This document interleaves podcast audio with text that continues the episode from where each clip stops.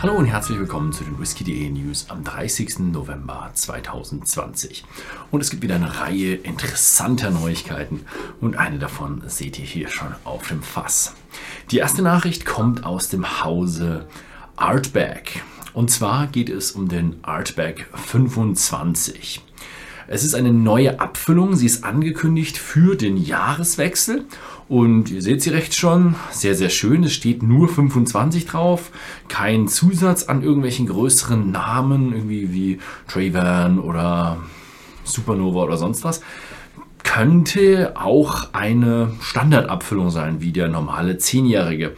Aber die Informationen äh, gibt es noch nicht. Das Einzige, was wir wissen, ist, er kommt um den Jahreswechsel rum, 46 Prozent.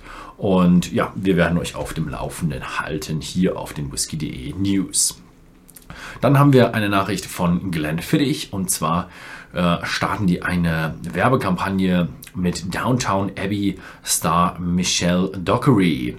Und sie ist eine Verfechterin zu der Stärkung von Frauenwhisky, äh, von Frauen und will dort eben auch die Außenseiterrolle von Glenfiddich verkörpern und die äh, Geschlechter in, die in dieser Branche fördern. Also da geht es wieder mal darum, äh, ein bisschen den Frauen den Whisky äh, schmackhaft zu machen. Gut, als nächstes haben wir Springbank 17 Madeira und Longgrow 21. Und äh, ja, der 17 Madeira ist mit 47,6% abgefüllt und der Longrow 21 mit 46%. Und beide werden demnächst auf whisky.de erhältlich sein. Also schaut auf dem Shop öfters vorbei oder geht beim Newsletter. Gibt es einen neuen Newsletter mit neuen Abfüllungen. Da kriegt ihr täglich Informationen darüber, welche neuen Abfüllungen im Shop vorhanden sind. Und dann werdet ihr sowas nicht verpassen. Als nächstes haben wir den Glen Scotia und die füllen einen 30-jährigen Whisky ab. Er wurde 1989 destilliert und ist in Sherryfässern gereift, nicht kühl gefiltert und 50,8% ABV und ich gehe davon aus auch nicht gefärbt nach 30 Jahren. Muss man nicht mehr färben und vor allem nicht, wenn man nur 500 Flaschen abfüllt. Und dann haben wir noch Aaron. Aaron versteigert eine exklusive Whiskyflasche aus einem Single Cask. Und die Spenden werden dort an dem Unterhalt eines, ja, dem letzten seetüchtigen Raddampfer gesammelt. Also es gibt noch eine ganze Menge äh, Raddampfer, aber es gibt extrem wenige Raddampfer, beziehungsweise nur einen Raddampfer, der seetüchtig ist, dass er auf dem Meer fahren kann. Ähm, von der Auflage von 225 Flaschen wird eben eine dieser Flaschen, eine zwölf Jahre alte Flasche, ein zwölf Jahre alter Single Malt von Aran versteigert und geht diesem guten Zweck dann bei. Dann äh, Hunter Lang erweitert die Scarabus Whisky Serie. Es gibt zwei neue Scarabus, einen 10 Jahre alten mit 46 Volumenprozent und einen Scarabus Batch Strength mit 57 Prozent ABV beide auch auf whisky.de erhältlich. Dann haben wir eine ja, Personalfrage wieder.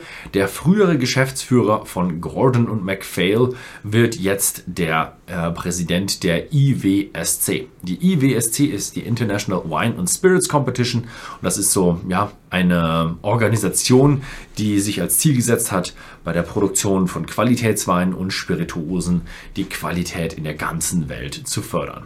Gratulation hierzu. Als nächstes haben wir Balwinnie und die präsentieren die dritte Ausgabe der Serie The Balwinnie 50. Ein neuer 50 Jahre alter Balwinnie 50 und der heißt dann Marriage 0614 und besteht aus besonders raren Whiskys aus amerikanischen und europäischen Eichenfässern. Kann also alles sein.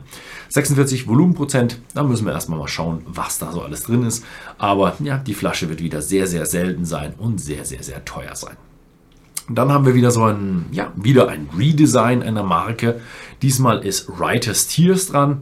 Die Flasche wurde angepasst so von der Form her. Der Schriftzug Writer's Tears wurde eingraviert und der Schraubverschluss wird durch einen Korken ersetzt. Hm, die Leute sagen hochwertigen Korken. Werden wir uns erstmal anschauen, was wir dazu sagen.